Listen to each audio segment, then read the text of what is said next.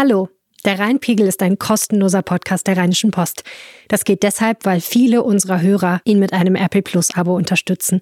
Für ein paar Euro im Monat bekommt ihr vollen Zugang zur RP Online. Ihr könnt euch unsere Audioartikel anhören täglich und ihr könnt das gute Gefühl mit nach Hause nehmen, diesen Podcast zu unterstützen.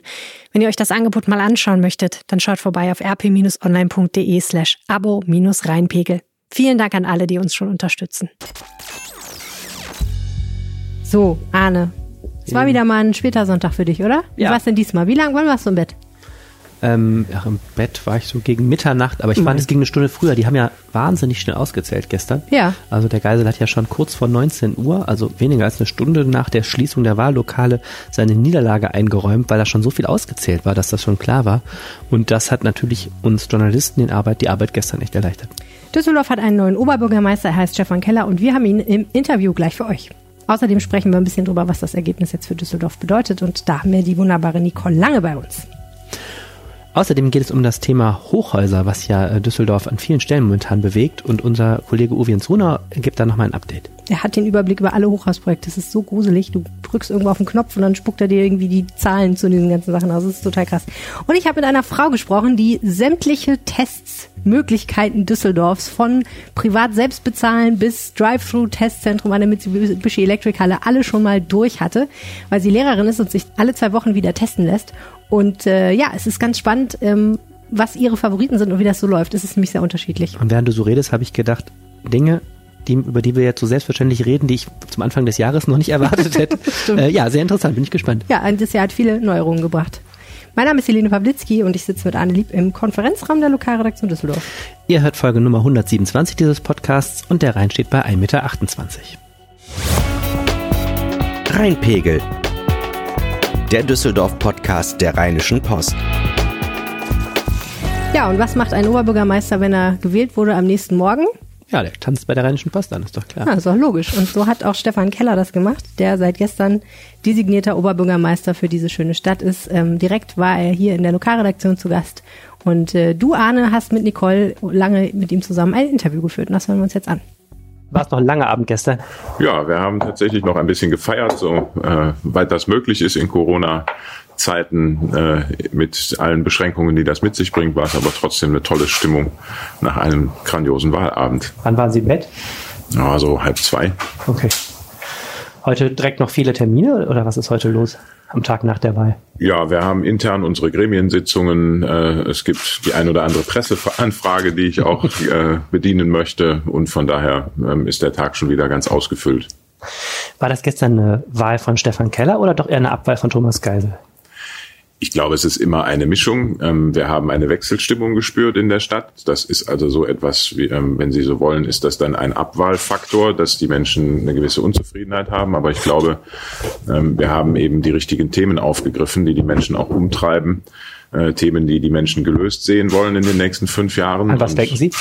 An die Verkehrspolitik zum Beispiel. Die Umweltspur war ein, äh, ein großes Thema im Wahlkampf, aber auch das Thema Sicherheit und Sauberkeit hat eine Rolle gespielt und immer wieder äh, haben die Menschen auch den Wunsch geäußert, dass äh, die Stadt ein bisschen anders geführt und repräsentiert wird. Ähm, und äh, dafür habe ich Angebote gemacht und insofern äh, war es, glaube ich, eine, eine Mischung. Ähm, ich habe äh, ein gutes Angebot gemacht und habe eine, ja, wenn Sie so wollen, ähm, vielleicht auch eine Lücke gefüllt in dem, was die Menschen sich wünschen. Stichwort anders gemacht. Sie haben ja Thomas Geisel nicht nur als Gegenkandidat jetzt im Wahlkampf kennengelernt, sondern sogar noch als, äh, als Chef. Also Sie waren ja mal Mitarbeiter sozusagen von, von Thomas Geisel als Beigeordneter. Was wollen Sie anders machen? Ja, ich glaube, das Verhältnis äh, des Oberbürgermeisters oder der Oberbürgermeisterin äh, zu äh, ihren Dezernentinnen und Dezernenten ist etwas anderes als ein striktes vorgesetzten Mitarbeiterverhältnis. Dafür ist der Beigeordnete ja auch mit einer gewissen Kompetenz ausgestattet in der Gemeindeordnung. Äh, aber ähm, wir haben in der Zeit äh, durchaus partnerschaftlich zusammengearbeitet. Ich habe auch äh, es wirklich als äh, sehr fair empfunden, dass äh, Thomas Geisel der Erste gewesen ist, der mir gestern gratuliert hat, ähm, der zu einem sehr frühen Zeitpunkt auch gekommen ist. Das äh, fand ich wirklich eine, eine durchaus große Geste. Ähm, da war ich auch sehr dankbar und ich glaube, dass wir jetzt auch äh, genauso partnerschaftlich, wie wir seinerzeit zusammengearbeitet haben, jetzt auch den Übergang gestalten werden. Ähm, er war unermüdlich für die Stadt unterwegs. Wie gesagt, ich äh, habe immer gesagt, ich würde Dinge anders machen. Ähm, aber ähm, an seinem Einsatz für die Stadt besteht ja überhaupt kein Zweifel. Was wollen Sie denn anders machen? Ja, ich glaube, es ist in der Tat äh, ein bisschen äh, das, was ich auch im Wahlkampf gesagt habe. Ich möchte gerne sehr gemeinschaftlich führen.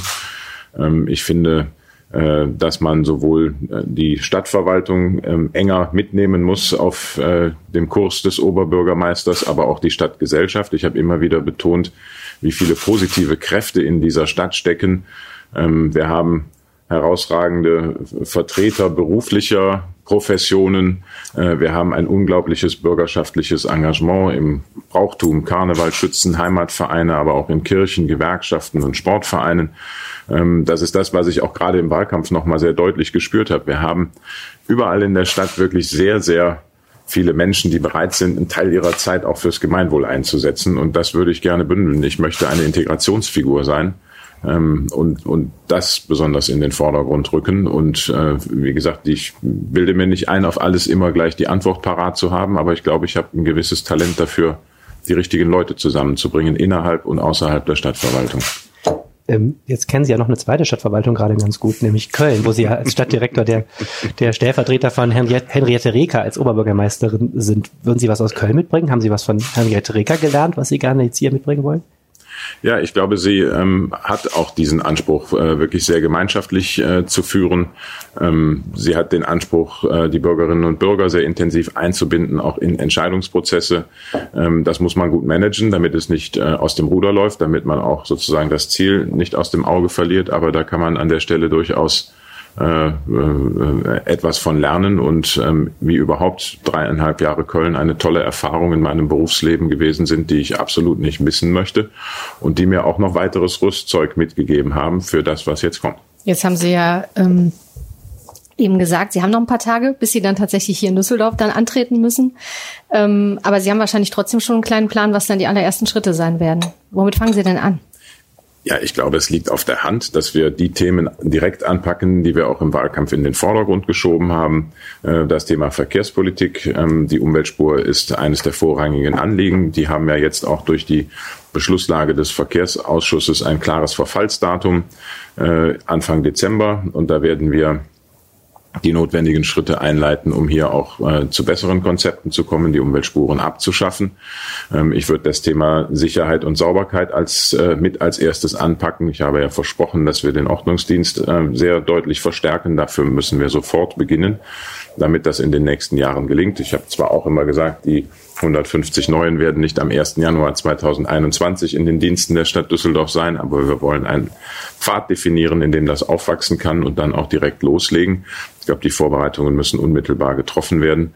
Aber ich werde als erstes auch mal den Weg zu den Mitarbeiterinnen und Mitarbeitern suchen, in welcher Form wir das auch immer gestalten können bei einer so großen Stadtverwaltung. Aber ähm, ich weiß, dass in den nächsten fünf Jahren äh, vieles darauf ankommt, dass wir in der Stadtverwaltung gut zusammenarbeiten, dass der Apparat wirklich ähm, auch äh, äh, gut mitzieht. Und ähm, ich habe da überhaupt keine Bedenken, weil ich weiß, wie viele engagierte und kompetente Menschen da arbeiten.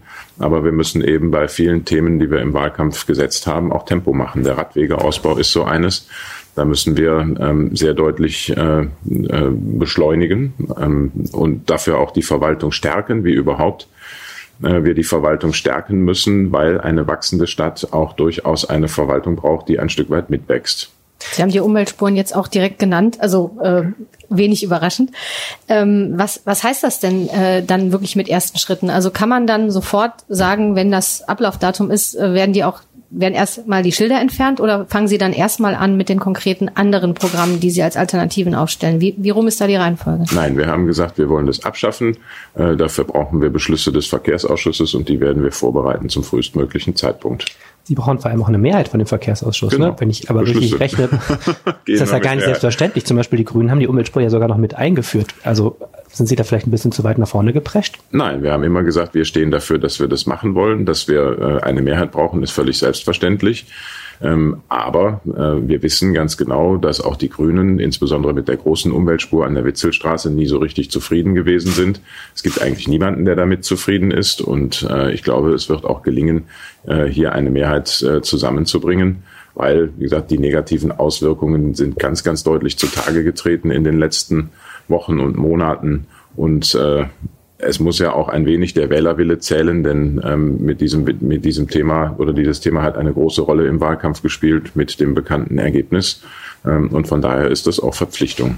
Wenn wir von Mehrheiten sprechen, ist natürlich die Frage, also Schwarz-Grün steht ja dann doch äh, sehr groß im Raum. Ist das Ihr favorisiertes Bündnis oder haben Sie noch andere Ideen? Schwarz-Grün hätte eine komfortable Mehrheit. Äh, mir ist wichtig, dass die CDU stärkste Kraft geworden ist und ich bin gestern mit einem durchaus deutlichen Ergebnis irgendwie zum Oberbürgermeister gewählt worden. Daraus äh, kann man ganz klar ablesen, ablesen, dass die Mehrheit der Düsseldorferinnen und Düsseldorfer wollen, dass die CDU eine tragende Rolle spielt. Wir werden diesem Führungsanspruch auch gerecht werden äh, und mit den Parteien reden, mit denen eine Mehrheit möglich ist. Das sind die Grünen, die auch gewonnen haben. Auch das muss man als als Wählerwillen zur Kenntnis nehmen, dass äh, die Menschen in Düsseldorf sich offenbar eine starke Rolle auch der Grünen wünschen. Äh, aber es geht für die CDU auch durchaus äh, rechnerisch eine Kooperation äh, mit der SPD als Zweierbündnis. Ich möchte immer auch mit der FDP reden, weil das äh, die Partei ist, mit der die CDU 15 Jahre lang Düsseldorf gut regiert hat. Das reicht nicht für ein Zweierbündnis, aber äh, Gespräche führen wir auch in diese Richtung. Und dann werden wir sehen, in welcher Konstellation äh, wir unsere Themen am besten umsetzen können.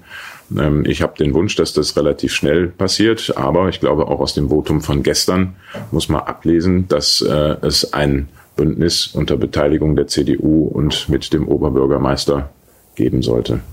Wie kann man sich das eigentlich praktisch vorstellen? Sie sind ja nur bis zum 1. Oktober in Köln beurlaubt. Und zugleich starten Sie ja offiziell erst am 1. November in Düsseldorf. Ich erinnere mich, dass Thomas Geisel ja nicht mal ein Büro sofort hatte, als er damals Oberbürgermeister geworden ist. Wie machen Sie das denn jetzt praktisch? Gehen Sie nochmal zurück nach Köln? Ja, ich bin formal bis zum 30.10. oder ich glaube, der Oktober hat 31 Tage, ne, also bis zum 31. in den Diensten der Stadt Köln. Meine Amtszeit hier fängt am 1. November an und die Amtszeit von Thomas Geisel geht bis zum 31. Oktober. Davor habe ich großen Respekt. Ähm, ich finde, wir werden einen, oder ich weiß, dass wir einen guten Übergang miteinander organisieren werden, aber ähm, ich habe Respekt davor, dass er bis zum 31.10. gewählter Oberbürgermeister dieser Stadt ist. Und äh, ich glaube, dass er selber dieser Verantwortung auch bis zum letzten Tag gerecht werden wird. Und ich werde da äh, nicht äh, in irgendeiner Form hineinregieren. Das wäre, glaube ich, sehr schlechter Stil. Sie müssen sich ja auch noch einen Stab schaffen. Also zum Beispiel eine Büroleitung brauchen Sie, wahrscheinlich wird das Presseamt auch gewechselt und so. Haben Sie da eigentlich Leute, die Sie mitbringen aus Köln oder wie machen Sie das? Ich glaube, es gibt in der Düsseldorfer Stadtverwaltung so viele engagierte und kompetente Menschen, dass es kein Problem sein wird, einen guten Stab zusammenzustellen. Das sind Dinge, die wir jetzt überlegen, die wir jetzt auch anfangen vorzubereiten. Äh, insofern ist es ganz gut, dass auch noch ein paar Wochen bis zum Amtsantritt ins Land gehen. Und da werden wir die notwendigen Vorbereitungen treffen und dann mit einer guten Mannschaft äh, an den Start gehen. Das ist das, was ich immer gesagt habe. Äh, ich habe ein gewisses Talent dafür, auch die richtigen Leute zusammenzubringen und das wird auch äh, im Büro des Oberbürgermeisters zu spüren sein. Ein Thema, das Sie jetzt eben noch nicht genannt haben, als es so um die um die Startthemen ging, das aber natürlich äh, sich geradezu aufdrängt, ist die Corona-Krise. Mhm. Äh, Herr Geisel hat da einen ganz klaren Stil, der eher äh, ein bisschen ja Freiheit äh, beim beim Thema Schutzmaßnahmen äh, suggeriert hat. Äh, wie sehen Sie das? Wollen Sie es strenger angehen? Haben Sie da komplett andere Ideen? Ich glaube, wir müssen an der Stelle sehr deutlich differenzieren, was sozusagen ähm, die, die Intonation ist und was die konkreten Maßnahmen sind. Ich bin zunächst mal ganz froh, dass ich ähm, monatelang äh, in Köln den Krisenstab geleitet habe und deswegen sehr genau Bescheid weiß, was zu tun ist. Ähm, wir haben hier in Düsseldorf auch, auch an dieser Stelle wieder hervorragende Leute in der Stadtverwaltung. Ähm, ich weiß, dass äh, sowohl der Chef der Feuerwehr als auch der Leiter des Gesundheitsamtes äh, hier hervorragende Arbeit gemacht haben. Ähm, vielleicht äh, kann es sein, dass ich an der einen oder anderen Stelle ähm, in der Kommunikation äh, mich etwas unterscheiden werde. Aber es äh, ist ja durchaus, wie gesagt, gute Arbeit geleistet worden in Düsseldorf und die Stadt Düsseldorf ist genauso wie die Stadt Köln bislang gut durch diese Krise gekommen. Und insofern bin ich zuversichtlich, dass auch die entsprechenden Vorkehrungen in der, jetzt in den letzten Wochen getroffen worden sind, um auf eine mögliche zweite Welle oder einen wie auch immer gearteten Wiederanstieg der Infektionszahlen zu reagieren.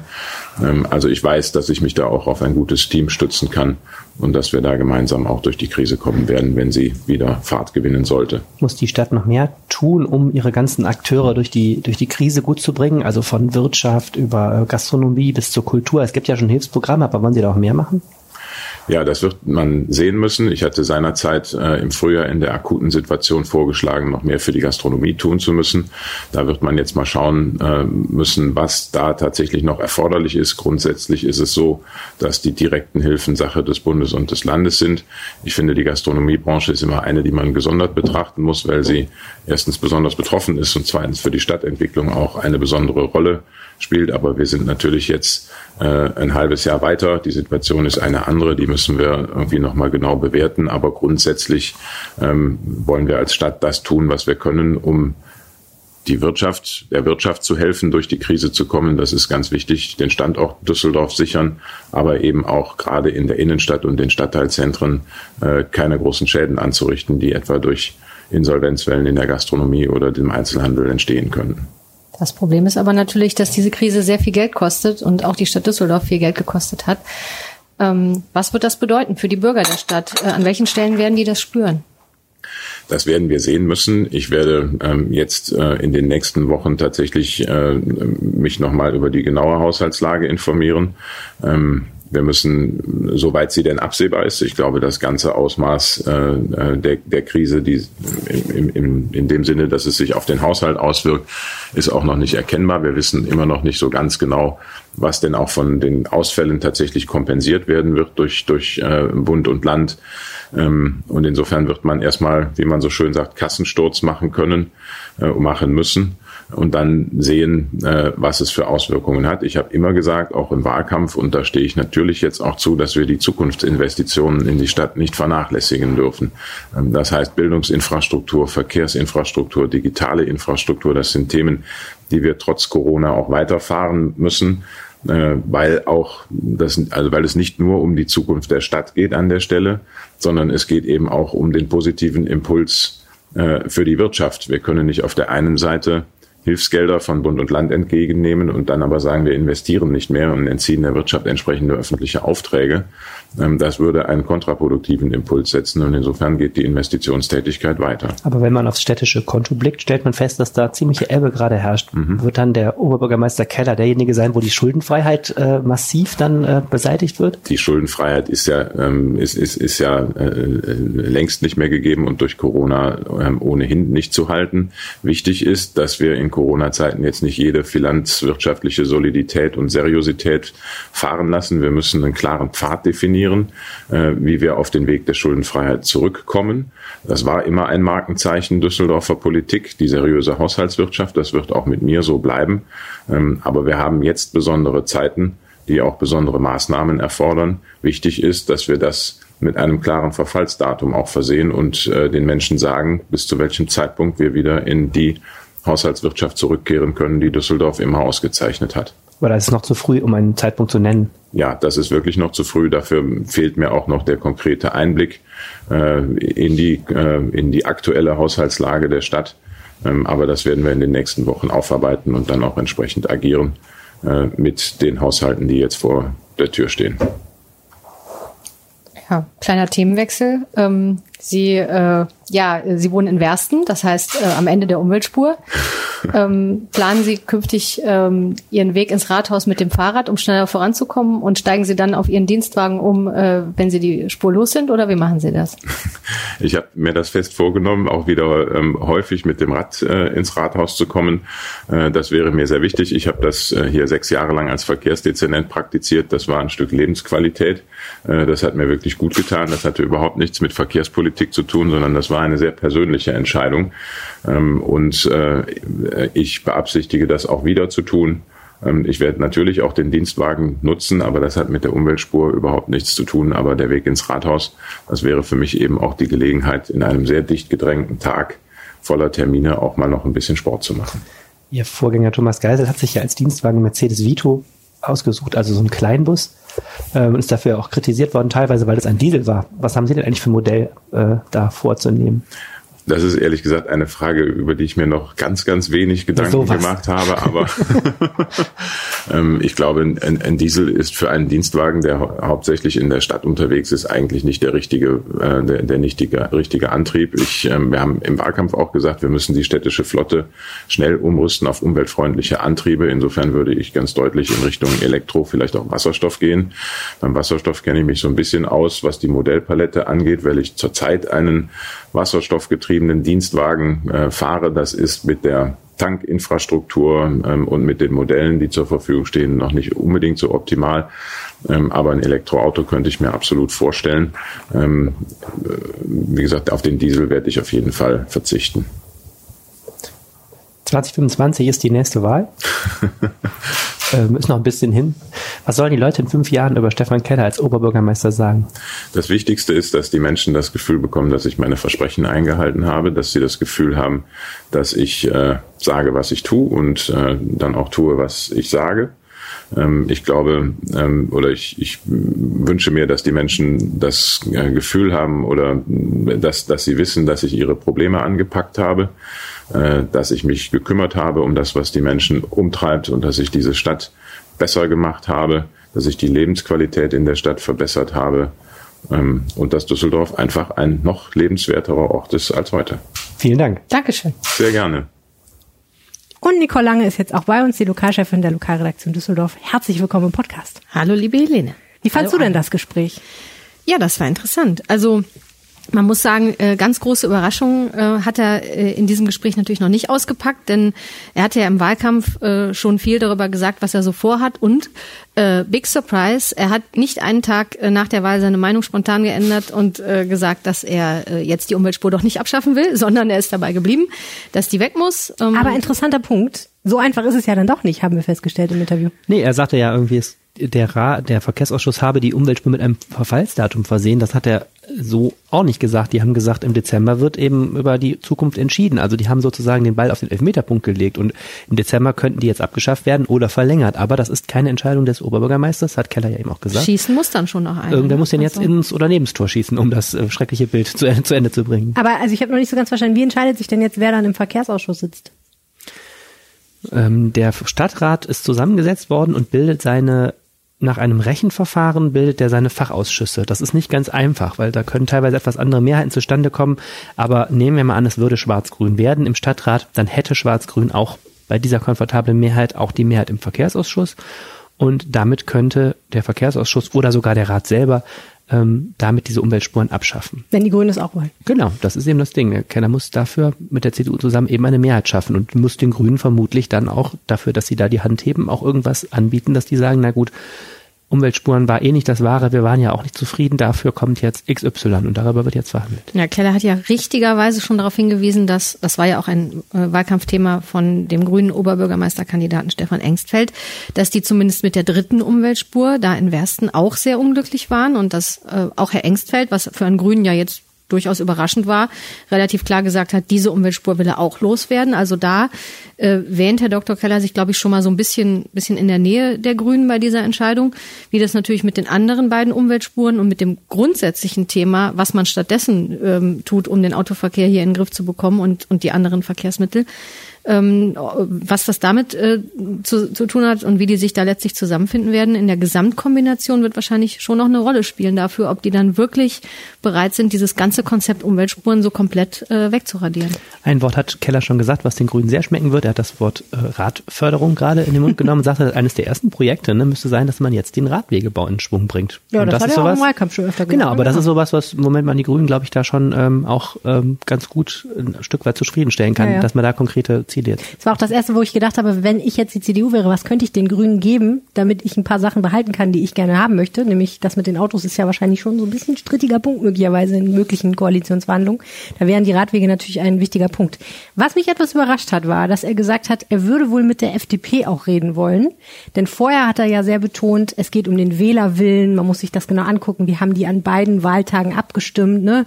Die haben Grün sehr stark gemacht, die haben Schwarz sehr stark gemacht die FDP, muss man ja sagen, hat haben die Wähler ja jetzt nicht besonders stark gemacht. Kann man ja wirklich jetzt nicht behaupten eigentlich, oder? Doch, Doch. Die FDP hat das zweitbeste Ergebnis seit 1964 eingefahren. Die ist ja von sieben. In Düsseldorf? Auf, ja, ist Ach von so. sieben auf neun Prozent gestiegen. Das Okay. ist nur so, das interessiert momentan eher marginal, weil man die für eine Mehrheit nicht braucht. Er hat das ja auch eher so gesagt Ja. als Höflichkeit. Also höchstens für ein Ampelbündnis mit SPD, Grünen und FDP.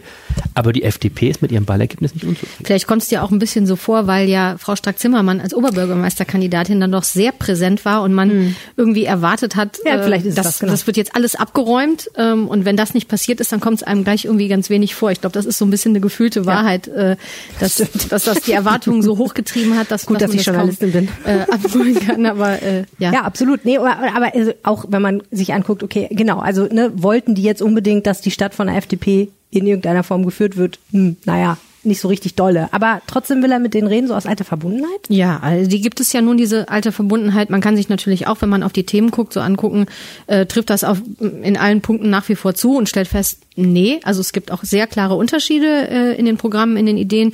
Ähm, da kannst du anfangen mit, mit der Idee des, des Wohnungsbaus, äh, bei dem Thema der Bebauung des, des alten Kasernengeländes, ähm, der Bergischen Kaserne. Da ist man sehr weit auseinander, aber es gibt eben traditionell viele Themen, bei denen ähm, Schwarz-Gelb gut miteinander klarkommen. Und ähm, also es überrascht mich jetzt nicht, dass, äh, dass der neue Oberbürgermeister dann auch vorhat, da mal auf die FDP zuzugehen. Und was man auch sagen muss, die Düsseldorfer Kommunalpolitik ist momentan geprägt von einer äh, großen Höflichkeit, also zwischen den demokratischen Parteien. Der Wahlkampf war ja schon vergleichsweise sauber, auch wie die OB-Kandidaten miteinander umgegangen sind und auch jetzt ist es auch ein, ist ja ein demokratisches Ritual, dass man mal mit allen redet. Ich glaube schon, dass es am Schluss auf Schwarz-Grün hinausläuft, weil alles andere ähm, eher äh, erheblich schwieriger wirkt, aber ich glaube, dass es jetzt auch ein, eine Geste ist, ähm, genauso wie der Amtsübergang zwischen Keller und Geisel ja jetzt versucht wird, sehr höflich zu gestalten, dass es schon so Gesten sind des, des Umgangs auch miteinander zu reden. Hm. Wir müssen mal ein bisschen über die SPD reden noch kurz. Das war jetzt wirklich auch nicht noch ein schöner Abend für die, muss man sagen. Und ähm, es äh, dreuen so ein paar Personalien herauf, ne? Ist alles ein bisschen im Fluss. Ja, also ähm, eine Personalie dreut ja sehr, sehr mächtig. Also ähm, Andreas Rimkus, äh, der äh, Düsseldorfer SPD-Chef, äh, hat gestern Abend ähm, ganz klar gesagt, dass er sich nicht zur Wiederwahl stellen will äh, für dieses Amt. Das heißt, da muss jetzt jemand Neues gesucht werden und ähm, man darf unterstellen, dass das vielleicht auch schneller passieren soll, als es normalerweise gedauert hätte, ähm, bis da äh, die nächste Wahl ansteht. Ähm, was sagst du, Arne? Wie schnell wird das jetzt gehen? Also im Frühjahr wird offiziell gewählt, aber ich sag mal, die SPD ist ein, ein Mitglied sagte gestern zu mir, ein Trümmerhaufen. Das ist schon ganz Oh. richtig. Die SPD hat ja vor zwei Wochen, Worte. zwei Wochen äh, 11 Prozentpunkte verloren, von 29 auf 18 Prozent sind die gefallen. Die haben den Oberbürgermeister verloren, er ist abgewählt.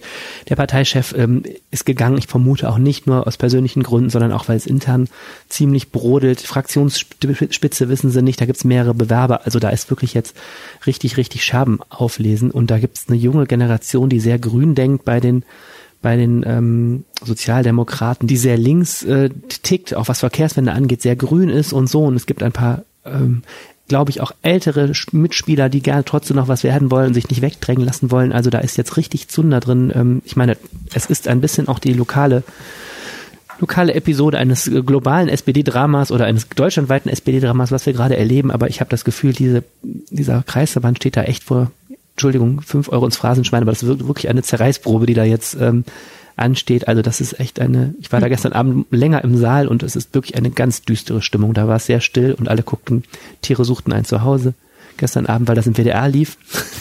Der WDR hat ja immer nur kurz zu den Wahlpartys geschaltet und dazwischen waren immer süße Hunde, die da vermittelt wurden und dazwischen saßen sehr traurig guckende Sozialdemokraten. Es war Totenstille und man hörte immer das Jubeln aus dem CDU-Saal. Also es war gestern wirklich ein ganz deprimierender Die sind ja auch Wow. sehr, sehr nah beieinander, diese Säle, so dass man das wirklich immer Ja. gut hören kann. Oh wenn man neben also Das ist wird. hart. das war nicht schön. Was macht denn Thomas Geisel als nächstes? Das äh, hat er offen gelassen. Also äh, er ist ja, also im Gegensatz zu äh, Stefan Keller, der, äh, wenn er nicht OB geworden wäre, auch kein äh, Ratsmandat gehabt hätte, ähm, äh, ist Thomas Geisel ja äh, in der Theorie Mitglied des Rates, kann also, wenn er möchte, als Ratsherr weiterhin Das ist ein Platz eins, ne? Politik. Ja, genau. Also der äh, kann also, wenn er möchte, weiterhin Politik im Düsseldorfer Stadtrat machen. Ähm, man könnte sich ja durchaus auch vorstellen, dass er Interesse hat, an die Spitze der Fraktion zu gehen ähm, und da dann auch in dieser Rolle dann doch noch ein bisschen mehr die Sache aufzumischen. Boah, Oppositionsführer Dazu- kann ich mir eigentlich bei dem ganz gut vorstellen. Ja, also ich würde auch sagen, dass das eine Rolle ist, die ihm durchaus äh, bestehen könnte. Also er hat sich dazu aber sehr, sehr bedeckt gehalten. Also wenn man ihn danach gefragt hat äh, in den vergangenen Wochen, dann hat er immer diese schöne Formulierung verwendet, ich bin gekommen, um zu bleiben. Äh, was man aber natürlich so oder so auslegen kann. Also, dass er damit meinte, ich bin gekommen, um Oberbürgermeister zu bleiben, das hat nun nicht funktioniert oder ob er damit hat sagen wollen, ich bin gekommen und werde auch nicht einfach wieder verschwinden, ähm, egal ob ich gewählt werde oder nicht. Also so richtig ähm, klar hat er das nicht gemacht, was er damit meint. Und ähm, er hat äh, sich nach der verlorenen Wahl äh, ausdrücklich auf diese Frage hin auserbeten, dass er das bitte erstmal mit seiner Familie besprechen möchte, wie es jetzt für ihn weitergeht, was man ja auch verstehen kann. Er muss sich ja jetzt dann doch insgesamt einfach neu orientieren. Und weil Rats, äh, Ratsherr ist ja auch kein Hauptberuf, muss man ja auch dazu sagen. Bisher war Oberbürgermeister sein Hauptberuf, ne? Und insofern insofern äh, gibt es da jetzt wahrscheinlich eine Menge Dinge, die erstmal entschieden werden müssen. Er hat ja viele Hobbys. Also es ist sicherlich nicht, dass ihm die Zeit lang wird. Da muss ich auch echt keine Sorgen machen. Er kriegt, er hat jetzt Anspruch auf eine Pension. Er könnte auch jetzt einfach aufhören zu arbeiten äh, wegen der, des Oberbürgermeisteramts. Er ist hochgebildet, zugelassener Rechtsanwalt, ähm, hat sicherlich auch die ein oder andere ähm, Verknüpfung, also die eine oder andere Verbindung geknüpft als Oberbürgermeister. Ich denke, der wird in jedem Fall irgendwie gut unterkommen. Ich mache mir auch nicht so viel Sorgen um Thomas Geidel. Und er spielt Flöte und läuft Marathon. Er wäre also auch beschäftigt, wenn er viel Freizeit hat. Eben, genau. Okay. Vielen herzlichen Dank, Nicole. Vielen Dank, dass ich da sein durfte. So, Arne. Ja. Wir haben eine Sprachnachricht auf unserem Anrufbeantworter gehabt. Ist das nicht schön? Ja, in der Tat. Ja. Mir fällt noch was anderes ein, was wir unbedingt sagen müssen, bevor wir diese Sprachnachricht sagen. Es haben mehrere Leute uns auf Twitter empfohlen. Das fand ich total das nett. Das fand ich auch total nett. Ja, Mich zum Beispiel die. Verkehrswacht Düsseldorf hat gesagt, Düsseldorfer müssen diesen Podcast hören.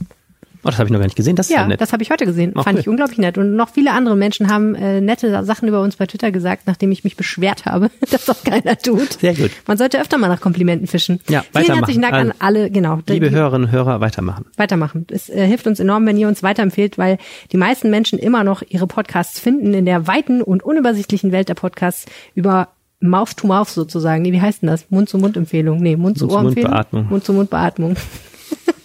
Persönliche Empfehlungen von Menschen, die sich auskennen. Also da ihr den Rheinpegel hört, seid ihr auf jeden Fall überdurchschnittlich intelligent und kennt euch aus und habt Geschmack. Deswegen äh, ist die Welt darauf angewiesen, dass ihr ihr Empfehlungen gebt. Also bitte sagt euren Freunden, Kollegen, Bekannten, Verwandten, dass es diesen Podcast gibt. Wenn sie sich für Düsseldorf interessieren, hilft es uns enorm. Das bringt uns neue Hörer und genau das wollen wir.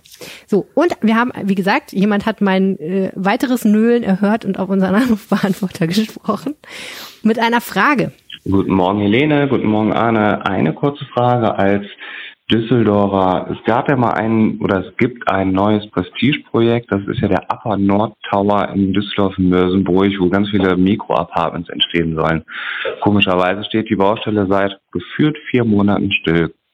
Habt ihr einen aktuellen Stand dazu? Wäre cool, wenn ihr das mal im Podcast erwähnen könntet oder allgemein mal so eine Übersicht über die großen Bauprojekte, die wir ja doch in Düsseldorf allgegenwärtig immer haben, irgendwie aufzeigt. Danke, liebe Grüße, Andrea. Ja, und äh, Gott sei Dank haben wir ja jemanden in der Redaktion, der schon seit Anno Dunnemals über diese Dinge schreibt und jedes Bauprojekt quasi von dem der ersten Animation bis zum letzten Stein, Zum, bis Der- zu, äh, wie macht man bis zur letzten polierten Fensterscheibe, bis zur letzten, bis zum Scherenschnitt durch das Ja. rote Band sozusagen begleitet. Und das ist Uwe Jensona und mit dem habe ich über das Thema gesprochen. Jedes Jahr, glaube ich, fährst du schön nach Cannes zur MIPIM, ne? zu der großen Immobilienmesse, wo diese Genau. ja. ganzen Projekte Dahin und werden. auch gerne zur Expo in München. Also die, das sind schon so die beiden entscheidenden Messen, wo man äh, vor allem nicht nur von der eigenen Stadt was sehen kann, sondern insgesamt, was machen die großen deutschen und auch europäischen Städte und Regionen, was haben die vor und äh, wie modern, wie fortschrittlich sind die. Und äh, das machen natürlich auch alle Planungsleute und die Verwaltungsleute, weil äh, man ja auch durchaus von den anderen mal was lernen kann. Ja, und dann bringst du jedes Mal eine Bilderstrecke mit, wo die ganzen Entwürfe und Animationen für diese tollen Projekte zu sehen sind. Wobei man sagen muss, manche, bei manchen bleibt es bei der Animation. Nicht Ja. alle kommen Ja. dann so Stein auf Stein. Es hat zwei Gründe. Zum einen äh, wollen die Oberbürgermeister immer mit was Schönem glänzen und manchmal wird wirklich noch kurz vor der äh, großen MIPIM, also habe ich mehrfach erlebt, äh, irgendein Entwurf aus dem Hut gezaubert, der noch gar nicht intern so richtig abgestimmt war. Ich erinnere mich beispielsweise an ein tolles Baumhaus. Äh, Ein das war wirklich ein, ein Neubau, ähm, hoch über mehrere Stockwerke und überall standen Bäume drauf. Also war toll. Sah super aus. Ich glaube, das war von Herrn Petzinka, dem Rektor unserer Kunstakademie. Und äh, der wurde auch so dazu gedrängt, macht das mal fertig, dann zum Vorzeigen und so. Und dann irgendwann ging das dann da gar nicht hin und so. Also das ist dann nie gekommen. Wir haben jetzt eine aktuell andere Entwicklung, darum geht's auch bei dem Mörsenbrucher Ei. Ähm, letztlich ähm, dass eben Grundstücke zum Handelsgut geworden sind.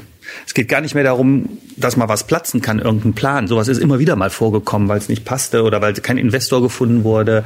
Äh, das gibt's, gab's immer wieder. Aber was jetzt passiert, ist, dass Grundstücke nicht realisiert werden, auch weil Firmenanteile weiterverkauft werden, weil Anteile an einer Gesellschaft, die ein Grundstück hält, weiterverkauft werden. Und zwar immer mit zweistelligen Millionenaufschlägen. Also es lohnt sich richtig, das weiter zu verkaufen. Erst recht, wenn man Baurecht hat. Und das ist so ein bisschen unerfreulich. Gucken wir uns noch mal ganz kurz ein paar konkrete Beispiele an, dann kommen wir ja bestimmt auf eins, wo du das noch mal erläutern kannst. Also, wie sieht's denn aus mit dem Calatrava Tower? Das ist ja dieses 100 Meter Ding, was auf die Tuchtinsel hier mitten in die Innenstadt sollte, in der Nähe vom Schauspielhaus und so weiter, Genau. diese neuen Sachen. Das ist also gegenüber dieses großen begrünten Gebäudes, was jetzt neu ist, direkt da am Schauspielhaus. Da gibt's ja die kleine Tuchtinsel, einen kleinen Gebäudeblock, der soll abgerissen werden und der soll auch immer noch am liebsten abgerissen werden. Da gibt's schon ganz lange den Wunsch. Und da hat eben ein Entwickler, der auch diese begrünten Gebäude da im Übrigen realisiert hat, hatte die Idee, sich von dem Star-Architekten Santiago Calatrava einen tollen Entwurf machen zu lassen. Und der ist auch schön, der Entwurf, das sagen eigentlich auch alle. Das ist schon ein toller Entwurf, sehr ästhetisch, so geschwungen, Segel hoch und so. Aber eben, er ist eben eigentlich so eine Nummer zu groß. Also das war eigentlich das Urteil des Hochhausbeirats, der letzte Woche getagt hat. Als wir darüber exklusiv berichtet hatten, waren auch einen Tag später die Reaktionen entsprechend. Also die allermeisten haben gesagt, sieht gut aus, aber geht doch da gar nicht, ist doch viel zu eng, ist zu massiv dann dieses große Gebäude. Und der Reppegater, der das alles entwickelt hat, hat im Hochhausbeirat nochmal ein flammendes Plädoyer auch dafür gehalten, man solle doch mal den nächsten Schritt da gehen. Und er hat ja auch gesagt, ich baue fürs 21. Jahrhundert. Das Dreischeibenhaus war auch viel höher äh, Ende der 50er Jahre als die Kirche. Das stimmt auch, war ein Stück äh, Ist auch immer noch höher als die Kirche. Ja, also das war schon eigentlich der viel härtere Break, muss man eigentlich sagen, bei der Innenstadt, weil da gab es nur Blockrand, ne? Hm. Alles drei, vier Etagen hoch und dann gab es die Kirche 88 Meter, sonst war da nix. Ja. Und dann hat man 95 Meter hoch das Dreischeibenhaus dahingestellt. Und ähm, aber man hat gesagt, das ist einfach zu groß und deswegen ist es abgelehnt worden. Der Hochhausbeirat, erinnere uns nochmal, ist was Der Hochhausbeirat ist ein Fachgremium, der, äh, das vor etwas mehr als einem Jahr eingerichtet wurde. Da sind auch Ratspolitiker drin, Planungsexperten, aber da sind auch Leute beispielsweise von der IHK drin und vor allem sind da aber externe Experten, Architekten, äh, Architekten, auch eine Professorin, die das Ganze anführt, ist darin ein sehr, ja, sehr äh, kundiger Architekturjournalist und so. Und gerade die Externen haben eigentlich Stimmrecht und die, die Leute, die aus Düsseldorf selber sind, die sind beratend. Das ist eigentlich ganz gut, dass man mal von außen auch so eine Sicht hat, was sagt ihr denn? Und dieser Beirat entscheidet zwar nicht, er spricht Empfehlungen aus. Entscheiden tut nach wie vor der Stadtrat. Aber der Stadtrat ist ja auch mit seinen Planungsleuten da vertreten. Das heißt, wenn der Hochhausbeirat sagt, pass mal auf, geht gar nicht, wird, äh, wäre es sehr unwahrscheinlich, dass der Stadtrat danach hingeht und sagt, interessiert mich nicht, wenn das Fachgremium, was ich eingerichtet habe, eigentlich dagegen ist. Also das Thema Calatrava, Turm ist durch. Okay, so jetzt kommen wir aber mal zum Mörsenbrucher Ei. Mhm. Upper Nord Tower, Mikroapartments. Ich habe mir das nochmal angeschaut, was du 2015 dazu geschrieben hast. Also so lange ist das auch schon in der Planung Ja. sozusagen. Ne? Ein Riesending, 125 Meter hoch. Da sollen 430 Wohnungen entstehen. Ähm, hauptsächlich sehr kleine Wohnungen, anderthalb bis drei Zimmer bis 70 Quadratmeter. Und schon damals war klar, sehr teure Wohnungen. 15 bis 20 Quadrat, Euro pro Quadratmeter hast du damals geschrieben. Keine Ahnung, wie viel es jetzt sein werden. Ähm, ist ja auch schon wieder eine Zeit hoch. Ähm, und ich glaube, 150 Millionen Euro sollte das mal ursprünglich kosten. Auch unklar, ob es das jetzt immer noch ist. Wie sieht's denn da aus? Ist da wirklich Stillstand? Da ist im Augenblick Stillstand, also die Baustelle ruht. Äh, Das haben auch äh, äh, mehrere Leser hatten sich dann hier schon gemeldet und ich habe da auch Anfragen dann gestellt und ähm, das war jetzt sehr schwer ähm, rauszubekommen. Ich habe jetzt gestern mal eine Antwort endlich bekommen. Da steckt auch so ein Weiterverkauf von Firmenanteilen letztlich hinter. Wir haben da vor ein paar Wochen auch drüber berichtet, dass es ähm, in der Immobilienbranche eine, einen Konzentrationsprozess gab und ähm, in Düsseldorf war sehr rührig die CG-Gruppe. Und diese CG-Gruppe äh, war in Benrath beispielsweise, hat die ein Riesenareal äh, gekauft und hat da bei einem Pitch also äh, gewonnen und hatte auch am Mörsenbrucher Ei. Äh, den Upper Nord Tower hatte, hatte daneben noch eine, eine, eine Wohnflächenentwicklung, kann ich gleich noch mal ein bisschen genauer was zu sagen zu dem Gelände, weil das sind so mehrere Parzellen, die da so zusammengehören. Das Mörsenbrucher Ei ist ja da, wo das große Arak-Hochhaus steht, noch mal so zur Orientierung. So, und diese Konsus, äh, diese, diese Gruppe, äh, CG-Gruppe, ist von Konsus übernommen worden. Und Konsus ist alles jetzt innerhalb der letzten Monate passiert, ist wiederum von der Adler-Gruppe übernommen worden. Also Ado hat Adler übernommen und die beiden zusammen haben dann Konsus übernommen und Konsus Consus hat CG-Gruppe übernommen. Okay. Das ist also ein Fisch frisst den anderen. Das Ja. ist so, auch so eine klassische Entwicklung, weil es da eben den Wunsch gab, eben diese, dieses große Unternehmen herauszubilden, die vor allem viele Wohnobjekte in großen deutschen Städten kaufen. Und in Düsseldorf haben die auch äh, jetzt rund, ich habe das mal überschlagen, etwas mehr als 5000 Wohnungen. Die haben nämlich auch die Finger drin bei dem Gerresheimer Glasmacherviertel, Aha. wo eigentlich ein Family Office für 350 Millionen drei Viertel der Besitzgesellschaft gekauft hat. Also es werden immer nur die Anteile gekauft von den Firmen, weil man sich dann die Grunderwerbssteuer spart, was ja auch riesige Millionensummen sind, wenn man von so großen äh, Wohnbauprojekten ausgeht. So, und deswegen hatte sich auf dieser Baustelle auch bei diesem Upper Nord Tower nichts mehr getan. Da ist so ein großes Loch. Und ich habe also so Fotos auch von Anwohnern so rein fotografiert, sieht so besenrein aus. Man sieht wie so Zimmer schon offen, also fehlt aber die Decke, ist noch nicht weitergebaut worden, also man ist noch nicht aus dem Boden rausgekommen, so nach oben. Und ähm, ja, jetzt fragen die sich natürlich alle, die da auch wohnen, was ist denn da? Haben wir so ein Loch da und unten alle die Geräte sind weg, die die Werkschaft, Werkzeugs, alles ist weg, die Menschen sind weg. Bleibt das jetzt so? Ja, sieht aus wie Pompeji. Ähm, also die Antwort sieht aus wie Pompeji und kippst ein bisschen Erde drauf, ist es wirklich so? ähm, nein, und die Antwort, die ich aber gestern dann bekommen habe, ist, ähm, nein, das ist ein tolles Projekt und wir wollen das weiterentwickeln und wir sind jetzt noch in Endabstimmungen mit der Stadt und dann wollen wir da weiterbauen. Okay. Jetzt habe ich nochmal hingeschrieben, weil ich gerne wissen würde, was heißt das denn so zeitlich? Gibt es da irgendwelche Vorstellungen? Da habe ich noch keine Antwort drauf erhalten. Ähm, was es aber gab, schon bei dem alten Besitzer, also um welche Abstimmungen könnte es gehen, ähm, das Ganze war vor einem Jahr auch nochmal im Planungsausschuss, was ja schön war bei diesem Entwurf, dass da oben auch eine eine Skybar, eine Gaststätte mit Skybar im 35. Stock so vorgesehen war. Da kamen die dann halt, ähm, das ist ja immer so, man kriegt so eine Genehmigung und danach ändert man wieder fünf Sachen und sagt noch, diese Skybar halten wir eigentlich für verzichtbar. Da machen wir jetzt lieber äh, noch Wohnungen hin, weil das ist natürlich richtig was wert, wenn du in der obersten Etage von so einem Hochhaus das Penthouse hast und dann, also wenn man das verkauft, das kostet ein paar Millionen.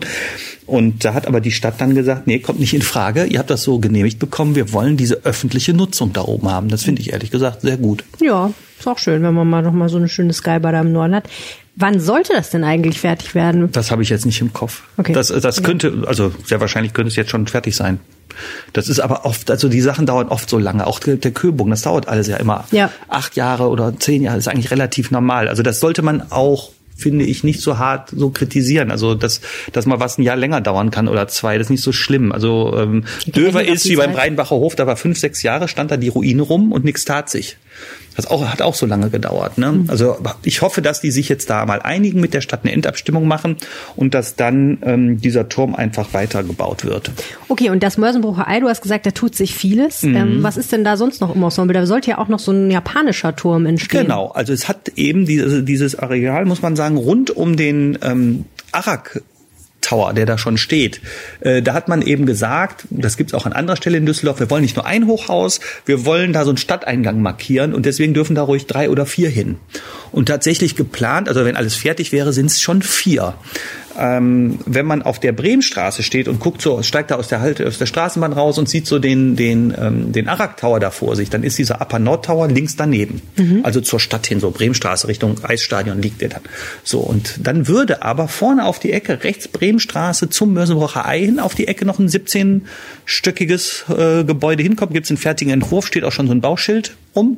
Also zumindest stand es die letzten Monate da. Vielleicht haben sie es abgebaut, weil sie es leid sind. Aber das heißt dann YRDS, also Yards, sage ich jetzt mal so, äh, so irgendwie, so ein Bürogebäude. Und dann muss man sich vorstellen, dass entlang der Straße hoch, wenn man hochfährt mit dem Auto, jetzt auf der linken Seite, da kommt so ein Smart Turm, da ist so ein McDonalds, das werden die meisten vom Vorbeifahren kennen. Dieser ganze Riegel, der soll auch überplant werden. Und da hatte eben der Entwickler des Grundstückes am Schluss, der da ein Hochhaus hinbauen darf, gedacht, ich plane einfach diesen ganzen Gebäuderiegel entlang der Grashofstraße Richtung dieses Hochhauses YRDS. Das überplane ich jetzt. Gehörte dem aber gar nicht. Das gehörte dem nicht. Und er hat aber gesagt, ich komme hier mit dem super Entwurf und ich werde mich mit Dann diesem die von der CG-Gruppe, das was der da vorhat, Wohnungen direkt an der Hauptstraße ist nix. Ich baue hier den großen Ando Campus hin. Ando Tower, Tadao Ando, weltberühmter Architekt, Pritzker Preisträger, wirklich ganz toller Architekt, hat einen sehr schönen Entwurf gemacht und dann eben noch so einen großen Riegel eines Campus. Ja. Jetzt höre ich, ich habe diesen Entwickler noch nicht ans Telefon bekommen, also ich rufe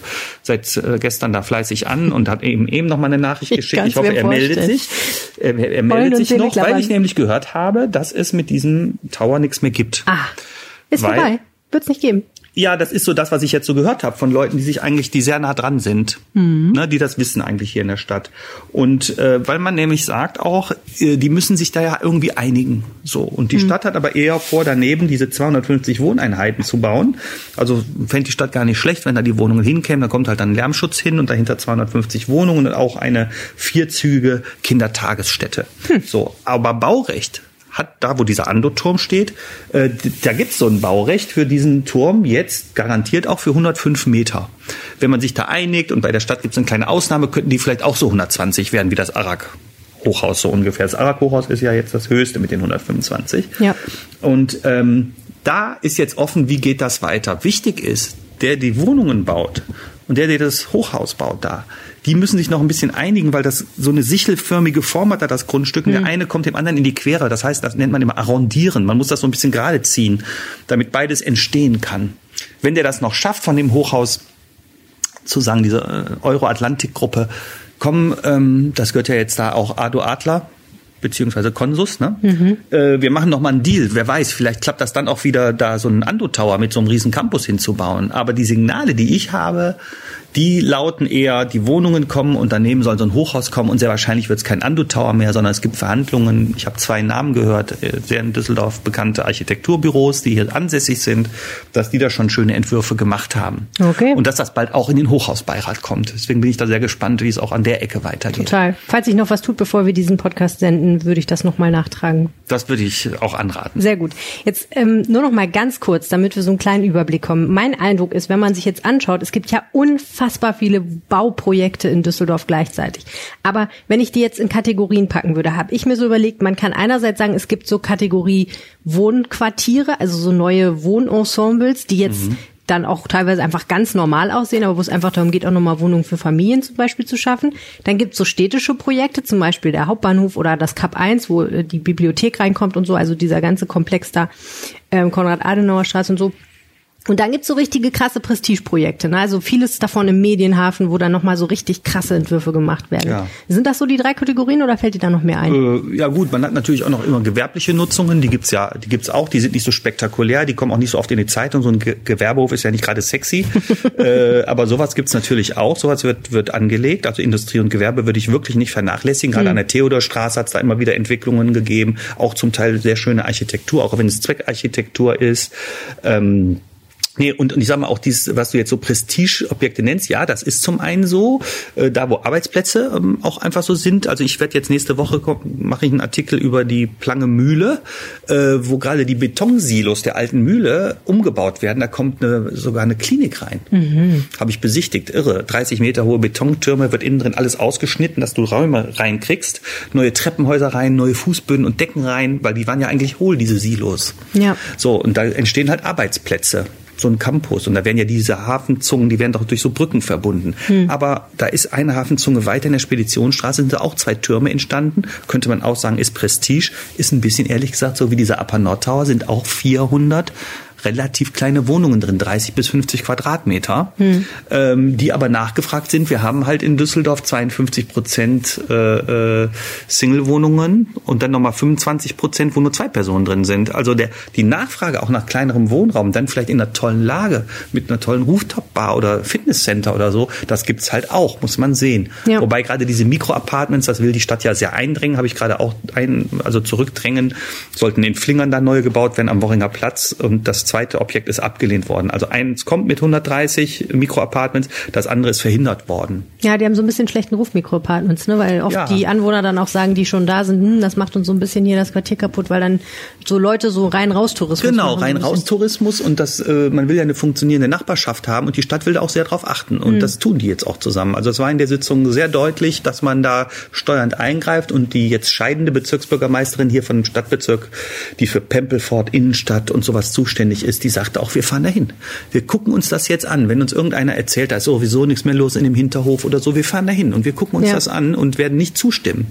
Sondern wenn das da funktioniert, wollen wir diese Struktur auch mit Kleingewerbeeinheiten und sowas, das wollen wir erhalten. Hm. Okay, also wer wissen will, was in Düsseldorf gebaut wird, muss Uwe Jens Runos Artikel googeln. findet man das alles sehr schnell raus. Vielen, vielen Dank. Gerne. So, und jetzt musst du nochmal erzählen, was du da äh, wen du da getroffen hast. Eine Frau, ich habe mir gemerkt, sie heißt Diana Jakobs. Und was Genau. tut die nochmal gleich? Die lässt sich gerne auf Corona testen? genau, die hat ein ungewöhnliches Hobby. Nein, sie hat mir geschrieben, schon vor einer ganzen Weile. Da hatte sie sich auf Corona testen lassen und hat gesagt, es war eine ziemliche Katastrophe. Es ist nicht so gut gelaufen. Äh, die wussten irgendwie nicht so richtig, was sie mit mir anfangen sollten. Ähm, es hat alles irgendwie nicht so richtig gewuppt. Das war relativ zu Anfang dieser ganzen Corona-Geschichte. So. Und es war klar, es wuppt noch nicht so richtig. Sie ist Lehrerin, muss man dazu sagen. Sie ist 31 Jahre alt, Hauptschullehrerin in Köln und sagt, ich lasse mich, weil Lehrer das ja können, Ja, das alle Land zwei Wochen, bezahlt die Tests genau, dann, ne? Mhm. alle zwei Wochen auf Corona testen. Sie muss das nicht selber bezahlen, das Land bezahlt die Tests. Ähm, und sie macht das auch, weil sie sagt, die Schüler können sich ja nicht testen lassen, sondern äh, nur dann, wenn sie Symptome haben. Und sie hält das für ein ganz gutes Frühwarnsystem, wenn die Lehrer das machen. Und hat deswegen schon ziemlich viele Sachen durch. Also es funktioniert so, dass man als Lehrer da so einen Zettel bekommt, auf dem drauf steht, Sie können sich testen lassen. Und rein theoretisch müsste dann auf den Zettel unten so ein Stempel drauf, immer dann, dass man sich getestet hat. Also wenn man sich hat testen lassen, kriegt man so einen Stempel, damit man sich nicht ständig testen lässt, sondern wirklich nur alle zwei Wochen. Ähm, das ist schon schwierig. Und dann ist sie auch noch privat versichert und hat keine Versichertenkarte. Auch schon wieder schwierig. Also es gibt da eine ganze Reihe von Fallstricken und sie hat mir mal, erstmal hat sie mich, hat sie eine Aufnahme gemacht von einer Testung. Das war ganz spannend, nämlich in diesem Drive-Thru-Testzentrum. Das können wir uns gleich mal anhören. 15.55 Uhr, Jakob. Die Diana? Jo, Wer wird denn getestet? ich. Nur sie. Ja. Auch ein Wort, das vor 2020 noch keiner kannte. Nee. Drive-Through-Testzentrum. Absolut abgefahren. Und ich habe mir das angehört und ich finde das wirklich, also es ist so ein bisschen tatsächlich, wie man sich das wie bei McDonalds vorstellt. Ne? Man fährt da halt so lang und wird da so durchgewunken. Dann kommen irgendwann äh, so ähm, Menschen, die einem äh, schon mal sagen, ne, bitte hier Zettel ausfüllen, da muss man seine Telefonnummer draufschreiben, Bitte seine einen Schalter weiter, bitte einen Schalter weiterfahren, kennt man von McDonald's. bitte noch ein Stück weiter vorfahren, ich kann Sie nicht verstehen. Äh, bitte hier Bestellung aufgeben. Dann fährt man da so rein und der Typ äh, auf dieser Aufnahme ist wirklich unheimlich nett und zugewandt. Kopf in den Nacken legen. Ich mache die Augen zu, nur weil ich es nicht sehen kann. Alles gut. Mund weit öffnen und noch hoch, hoch, schön hoch mit dem, mit dem Hals. So ist ganz laut. Ganz laut. Ah. Ah, Sie machen das schon echt sehr vorbildlich. Geht's? Ja, das ist nur der Birkreflex. Ja. Könnten Sie einmal etwas stärker räuspern oder husten? Tut mir leid, ich müsste nochmal. Okay. Und ein bisschen weiter hoch. Genau, das ist ganz laut. Ah. Sehr tapfer, sehr tapfer. Sie haben es auch schon geschafft. Weil, das muss man ja auch sagen, so ein Test zu machen ist nicht vergnügungssteuerpflichtig. Also da wird einem ja dieses Teststäbchen relativ tief in eine Körperöffnung reingeschoben. Also den Mund meinst du? Ja, oder die Nase wahlweise. Also in diesem Fall war es, glaube ich, nur der Mund. Aber ähm, das ist nicht ganz so lustig. Und dann muss da auch noch genug Schleim dran kleben bleiben, damit man auch tatsächlich ein Ergebnis hat. Also ich könnte mir vorstellen, für manche Leute ist das ganz kein Problem, die sind da gar nicht fies vor, aber für andere Leute ist das wahrscheinlich eine eher unangenehme Erfahrung. Und ja, der war wirklich sehr nett und zugewandt, das muss man ehrlich sagen. Das hat gut geklappt.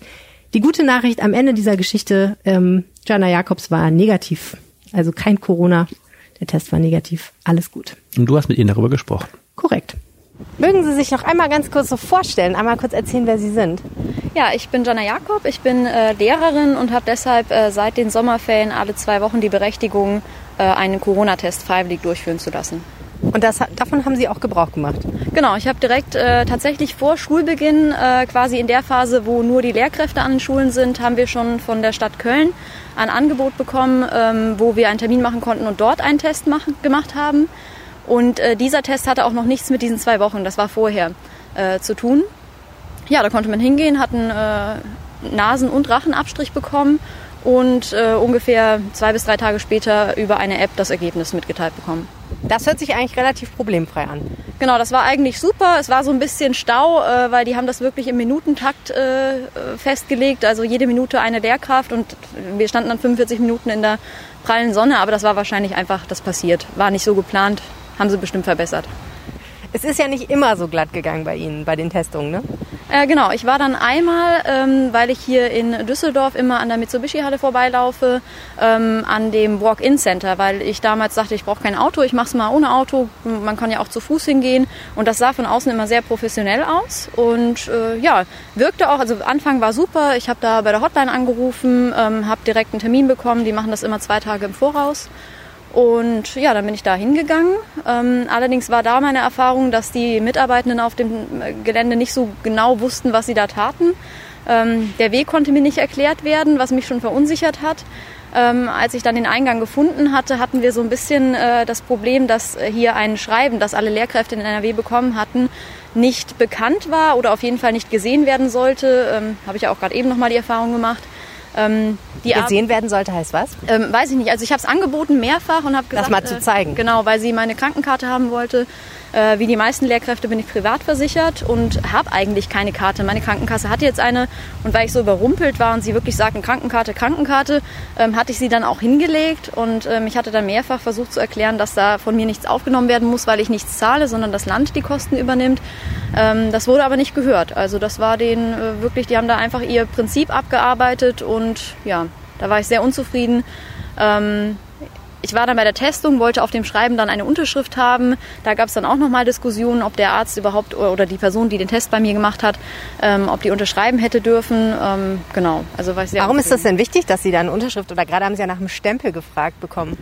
Ähm, ehrlich gesagt für mich nicht so sehr, weil äh, ich habe natürlich Vorteile davon, wenn da kein Stempel drauf ist, weil ich jetzt, wenn ich das macht natürlich niemand, aber wenn ich jetzt ganz lustig wäre, könnte ich jetzt noch in ganz NRW irgendwo Termine machen, so lange bis mir einer einen Stempel gibt. Ähm, und ich dachte, das Land NRW hat vielleicht ein Interesse daran, dass natürlich Lehrkräfte dann wirklich auch nur alle zwei Wochen gehen, zumal die meisten ja wirklich ohne Symptome oder irgendeinem Verdacht die äh, Testzentren anfahren.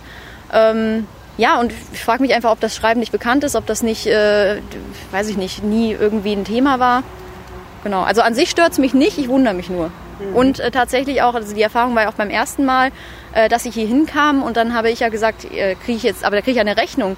Nein, nein, weil sie beim Telefonat gesagt haben, sie sind Lehrerin, kriegen sie keine Rechnung. Ich habe gesagt, hä, dann kann ja jeder anrufen und äh, sagen, dass er Lehrerin ist und dann sagt, ja, theoretisch schon. Okay. Und sonst so? Also was sind sonst so Ihre Erfahrungen mit diesen Testungen? Äh, sehr, sehr unterschiedlich. Äh, das überrascht mich immer wieder. Also ich hatte jetzt alles durch. Ähm, zwei Stäbchen, jeweils einmal für Nase, einmal für Rachen. Ich hatte schon ein Stäbchen für Nase und Rachen. Ich hatte einen Selbsttest beim äh, Walk-In-Zentrum am Hauptbahnhof in Düsseldorf. Wie war das so? Ähm, ja, das hat bei mir nicht geklappt. Äh, ich glaube tatsächlich, dass es bei sehr wenigen klappt, ähm, weil es natürlich, also die gehen wirklich sehr, sehr, man muss diesen Abstrich sehr tief nehmen. Äh, man muss weit in den Rachen rein. Wenn man sich gut äh, selbst kontrollieren kann, klappt das vielleicht. Ähm, ich kriege das mit Ach und Krach hin, wenn das jemand bei mir macht. Ähm, man schiebt sich das einfach selber nicht so tief rein, ne? Genau, also und man wühlt auch nicht so. Also ich kann es gar nicht anders beschreiben. ja, ja. Es ist wirklich nicht, es ist nicht angenehm, es ist nur, nur kurz, aber trotzdem äh, glaube ich, dass das wenige Menschen so professionell bei sich selbst machen können. Mhm, okay. Was ist denn jetzt unterm Strich Ihre beste Testerfahrung gewesen? Ähm, tatsächlich jetzt heute das Drive-In. Das fand ich sehr gemütlich. Ähm, alle Leute wussten scheinbar Bescheid. Ich, wie gesagt, das Papier stört mich jetzt an sich nicht so. Ähm, es wurde heute akzeptiert, dass ich keine Karte zeigen möchte. Also ich habe ehrlich gesagt aber auch heute so getan, als hätte ich keine. Ähm, von daher ist alles so, wie ich es haben will. Ähm, tatsächlich, das mit der SMS hat auch schon beim ersten Test geklappt. Da das mit der SMS müssen Sie nochmal erklären. Äh, genau. Ich habe beim, als ich diese nicht so gute Erfahrung hier in Düsseldorf am, an der Mitsubishi-Halle gemacht hatte, ähm, habe ich auch eine, habe ich die Nachricht bekommen, dass ich eine SMS kriege und da wird dann mein Ergebnis mitgeteilt. Und das kam auch zwei Tage später dann. Ihr Test ist negativ und genau. Okay. Ich weiß gar nicht, wie das ist unter Lehrkräften in NRW, ob alle das so in Anspruch nehmen. Aber Sie scheinen ja wirklich äh, mit religiöser Inbrunst, kann man schon fast sagen, zu den Tests zu gehen. Warum ist das so? Ähm, ich glaube einfach, dass ähm, viele Schülerinnen und Schüler gar nicht so sehr die Möglichkeit haben, das zu machen. Also klar, in Verdachtsfällen wird es wohl gemacht. Es gibt aber wohl, also ich höre das nur von meinen Schülerinnen und Schülern, dass es da auch äh, Ärzte gibt, die das verweigern oder Ärztinnen. Ähm, und ich habe einfach das Gefühl, dass die Lehrkräfte ein guter Filter sein könnten oder ein gutes Messinstrument, um zu schauen, wie läuft es denn an den Schulen. Ich muss aber auch sagen, äh, wie, also dieses Schuljahr ist gefühlt die Arbeitsbelastung enorm. Ähm, und ich habe das Gefühl, also am Anfang, als diese Präsenzwoche nur war für uns Lehrkräfte, da waren wirklich alle, ähm, oder sagen, nein, das ist übertrieben, ein Viertel des Kollegiums war da, was, schon, was ich schon recht viel fand. Und jetzt, äh, gerade eben, habe ich noch mal kurz gesagt, ja, ich gehe jetzt zum Testen. Und dann so, ach, du machst das immer noch. Ähm, und ich glaube, ich gehöre zusammen mit einem älteren Kollegen zu den wenigen, die das wirklich alle zwei Wochen machen. Gut, dann hoffe ich sehr, dass Ihr Ergebnis negativ ist. Ja, das hoffe ich auch für Sie. das war der Rheinpegel für diese Woche. Vielen herzlichen Dank fürs Zuhören. Wenn ihr uns erreichen wollt, um uns etwas zu diesem Podcast zu sagen oder einen Vorschlag zu machen, worüber wir mal reden könnten, dann könnt ihr das auf diversen Wegen tun, zum Beispiel per E-Mail an rheinpegel.rheinische-post.de. Oder ihr könnt uns auf den Anrufbeantworter sprechen. Die Telefonnummer findet ihr in den Shownotes dieser Episode und auf rp-online.de slash rheinpegel. Oder ihr twittert uns einfach an. Helene heißt at Helene Pawlitzki und ich heiße at Arne Lieb. Und so ähnlich heißen wir auch in Wirklichkeit. Vielen herzlichen Dank fürs Zuhören. Bis dann, ciao. Ciao. Mehr im Netz. Alle Nachrichten aus der Landeshauptstadt findet ihr auf rp-online.de slash Düsseldorf.